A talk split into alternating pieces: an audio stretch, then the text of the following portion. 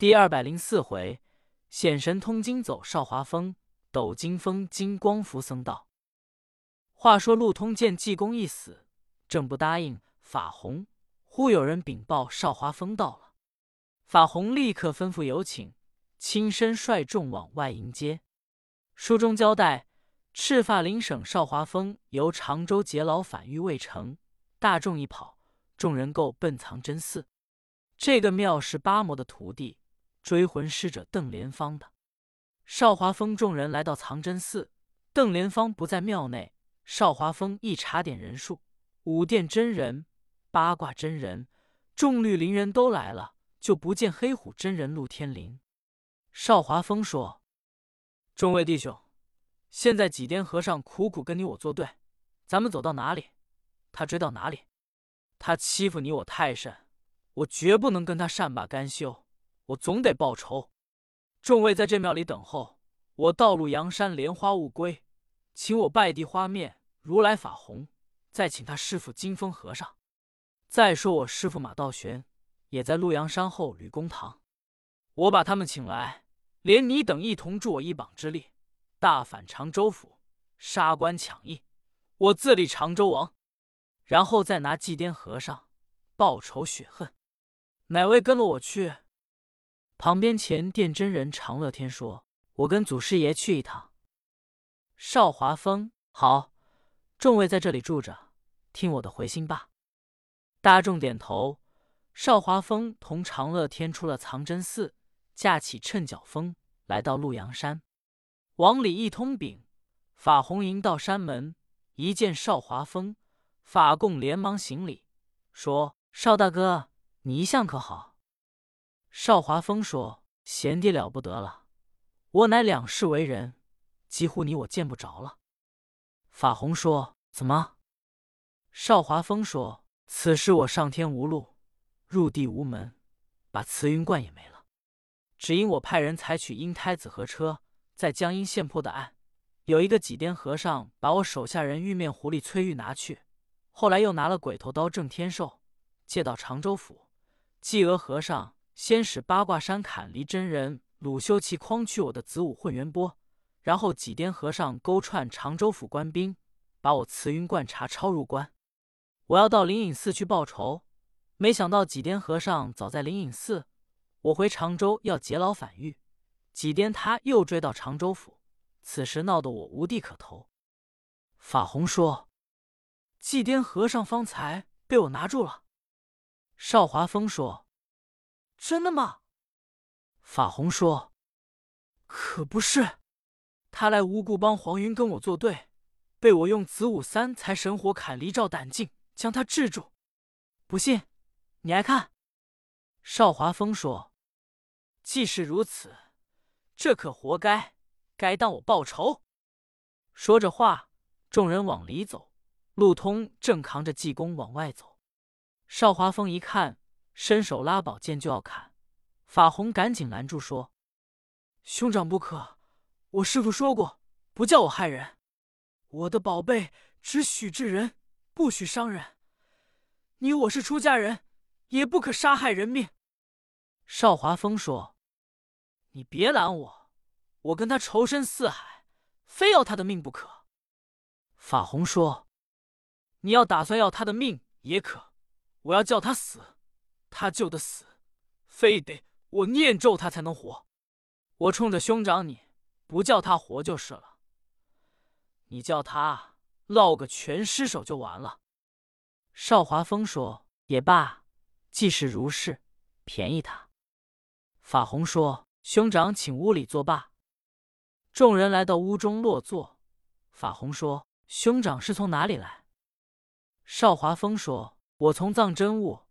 这个几颠和尚实在把我追赶苦了。”法红说。我看祭奠和尚也没什么能为，兄长何必怕他？少华峰说：“不对，他的能为大了，你不知道。”法红说：“你说他能为大，现在被我制住，兄长你也不好。我常听人说，你在慈云观发卖熏香蒙汗药，召集绿林贼人。你我已然出了家，何必如此？你还打算怎么样？我是没功夫，要有功夫，我早就要劝劝你，也不至落到这番光景。邵华峰说：“我告诉你，我要大反常州府，自立常州王。我来约兄弟，你帮我共成大事。我还要约你师傅金风长老，连我师傅马道立，一同助我一膀之力。”法红一听，说：“兄长，你别胡闹了。”我师傅焉能帮你去造反？你岂不是白碰钉子？我也不能去。我师傅早说过，叫我不准害人。既出了家，跳出三界外，不在五行中，不修今世修来世，了一身之性冤。依我劝你也算了吧，找个深山幽僻之处，正个参修好不好？少华风道：“贤弟此言差矣。将来我有九五之分。”正说着话，就听东跨院一阵大乱。法红一愣，问：“什么事？”有手下人回禀说：“厨房里有一个穷和尚，把预备的酒菜全给偷了吃了。”邵华峰一听，就一哆嗦，就听外面有人一声喊嚷：“好，邵华峰，你来了！我和尚等待多时。”邵华峰一听。吓得金伤六叶连肝肺，吓坏了三毛七孔心，立刻同长乐天二人踹后窗户逃走。花面如来法红一看，是几癫僧来了。法红口中喊唤：“怪道，怪道！”江公说：“一点不错。我只打算你这子午三才神火砍离照胆镜有多大的奥妙，我到里头溜达溜达没什么，我这才出来了。”法红一见，气往上撞，说：“好癫僧，你别走！”伸手又要掏照胆镜，济公用手一挥，口念：“眼妈那八迷猫。”法红一摸兜囊，宝贝没了，焉想到早被和尚搬运法搬了去。法红暗想：“怪道，方才用宝贝将他治死，怎么会活了？”他并不知济公。故意装死，路通把济公扛到后院放下。路通他去找棺材去，济公爬起来奔前面来了，先到厨房偷菜偷酒。厨子瞧见一嚷，和尚这才跑到前面来。法红还打算用照胆镜拿和尚，一摸兜囊没了，正在一愣。济公哈哈一笑，说：“在我这里了，我该照照你了。”法红、法圆、法净。法空吓得拨头就跑，跑出了后门。法红说：“咱们找师傅去。”立刻四个人来到镇武龙王庙，一拍门，童子把门开开。法红说：“帅弟，师傅可在庙内？”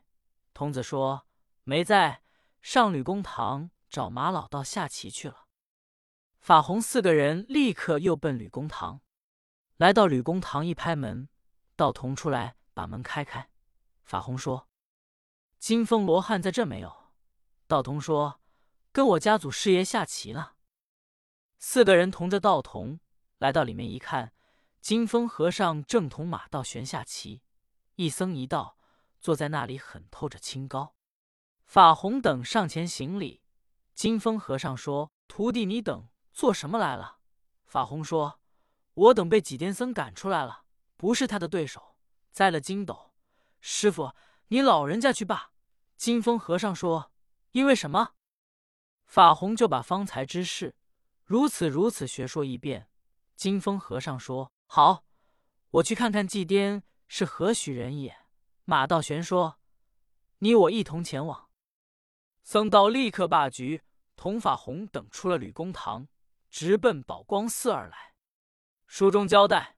济公见法红等一跑，济公先把黄云救起来，叫黄云把镖起了走，不用管我。黄云谢过济公，径自去了。万里飞来，路通搭了棺材来，见济公活了，路通赶紧行礼说：“师傅没死。”和尚说：“没死。”路通说：“师傅，咱们喝酒吧。”和尚说：“好。”立刻摆上酒菜。路通陪着喝酒，问济公：“法红他们哪去了？和尚说：“他们勾兵去了，少时就来。”陆通说：“勾谁？带我来拿他，不费吹灰之力。”伸手掏宝贝要拿济公，不知后事如何，且看下回分解。